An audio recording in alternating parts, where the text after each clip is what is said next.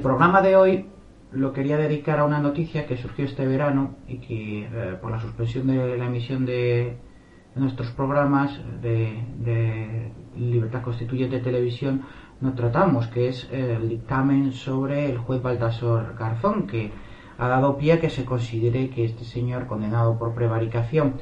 y frente al cual se siguieron tres, tres causas penales, pues pueda ingresar nuevamente a la carrera judicial. Bien, en primer lugar,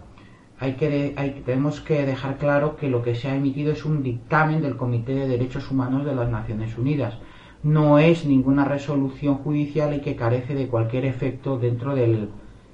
de, la, de la jurisdicción española, de las jurisdicciones nacionales. Es un dictamen, esto es lo primero, no es una sentencia.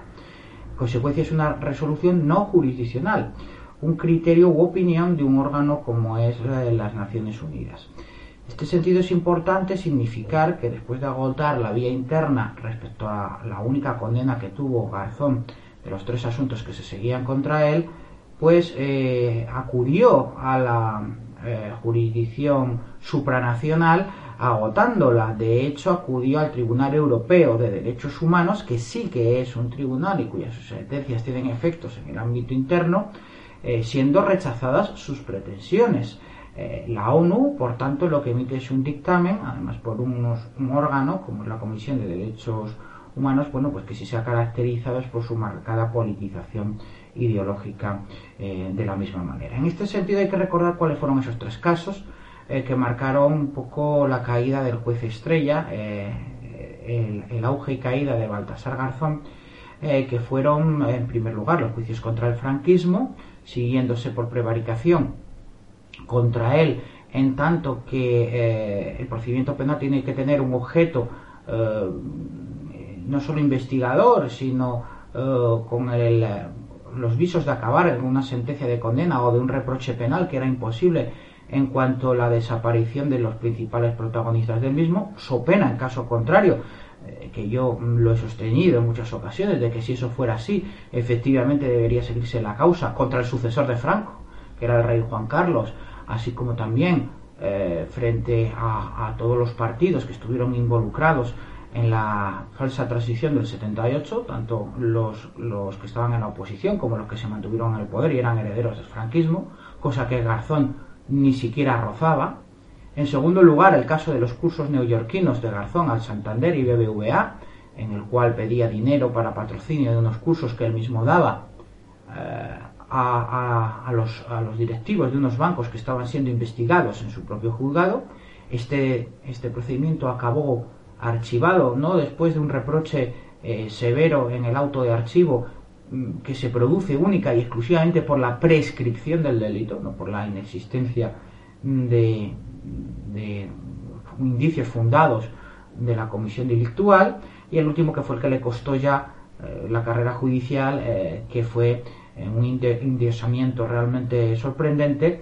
eh, las escuchas a presos eh, con sus abogados, vulnerando esa intimidad y el secreto profesional en los propios locutorios de, la cárcel en el curso de la investigación del caso Gürtel. Y ahí sí, naturalmente, se le condena por dictar resolución eh, injusta como la intervención de, ese elemental, de esas elementales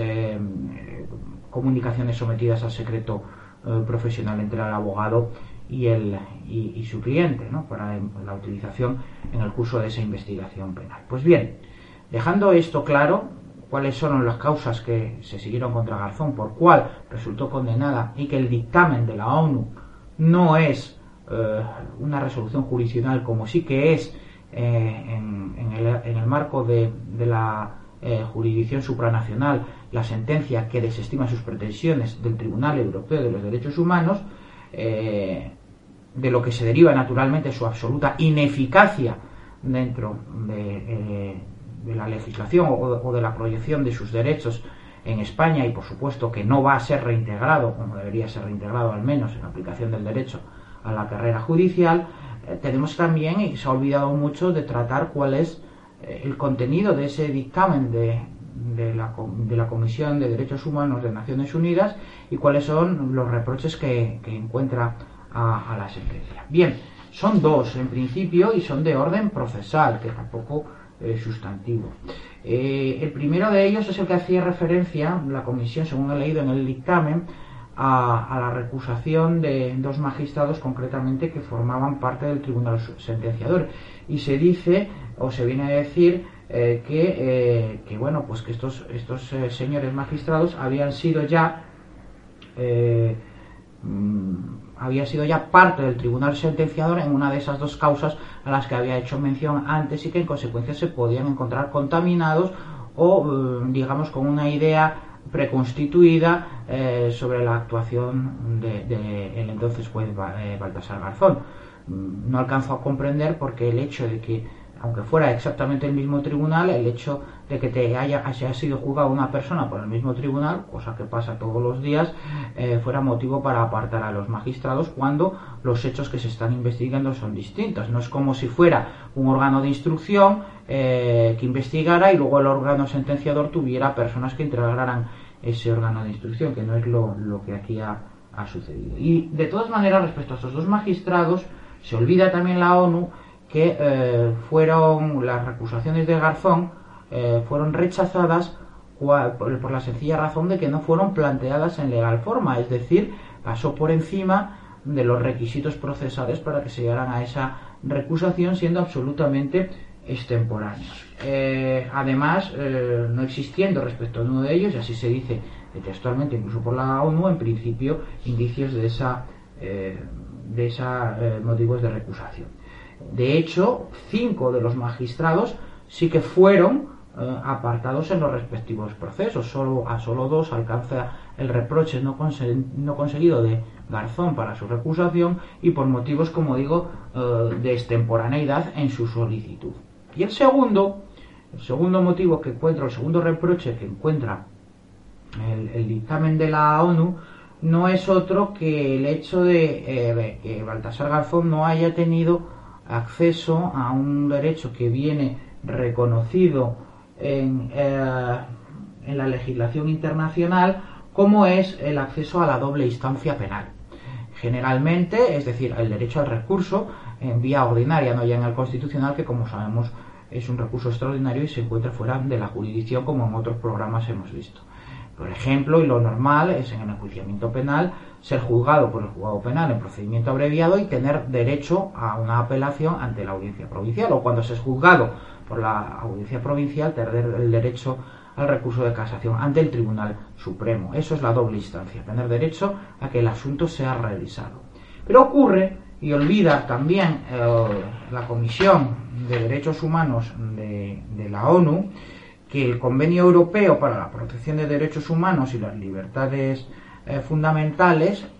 excepciona dicho derecho a la doble instancia en su artículo 2 del protocolo 7 en los casos en los que la persona afectada sea juzgada en primera instancia por el más alto tribunal, como en el caso de Baltasar Garzón fue por la ONU, eh, por, el, por el Tribunal Supremo, perdón. Eh, ¿Qué significa esto? Que al fin y al cabo lo que hace Garzón es aprovecharse de un aforamiento especial como magistrado, de tal manera que accede directamente al Supremo. Eh, no accede a un tribunal ordinario de primera instancia,